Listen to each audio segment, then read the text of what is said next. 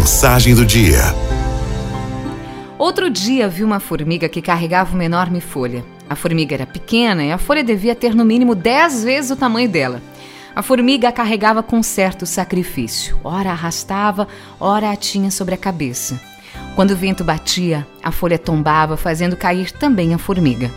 Foram muitos os tropeços, mas nem por isso a formiga desanimou da tarefa. Eu fiquei a observando, acompanhando até que ela chegou próximo de um buraco, que devia ser, claro, a porta da sua casinha. Foi aí que eu pensei, até que enfim ela terminou seu empreendimento. Na verdade, havia apenas terminado uma etapa. A folha era muito maior do que a boca do buraco, o que fez com que a formiga deixasse do lado de fora para então entrar sozinha. Foi aí que eu pensei, coitada, tanto trabalho para nada. Ainda lembrei daquele ditado popular: nadou, nadou e morreu na praia. Mas a pequena formiga me surpreendeu.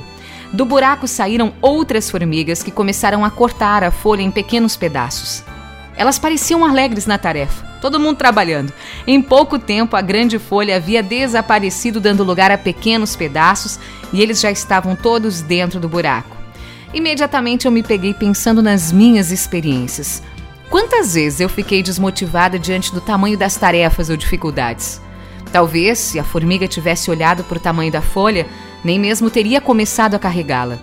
Eu invejei a força daquela formiguinha. Naturalmente, transformei minha reflexão em oração e pedi ao Senhor que me desse a tenacidade daquela formiga para carregar as dificuldades do dia a dia que me desse a perseverança e a motivação da formiga para não desanimar diante das quedas. Que eu pudesse ter a inteligência, a esperteza dela para dividir em pedaços o fardo que às vezes se apresenta grande demais. Que eu tivesse a humildade para partilhar com os outros o êxito da chegada, mesmo que o trajeto tivesse sido solitário Pedi ao Senhor a graça de, como aquela formiga, não desistir da caminhada, mesmo quando os ventos contrários me fazem virar de cabeça para baixo, mesmo quando, pelo tamanho da carga, eu não consigo ver com nitidez o caminho a percorrer. A alegria daquelas formiguinhas pequenas dos filhotinhos, que provavelmente esperavam lá dentro pelo alimento, fez aquela formiga esquecer e superar todas as adversidades da estrada.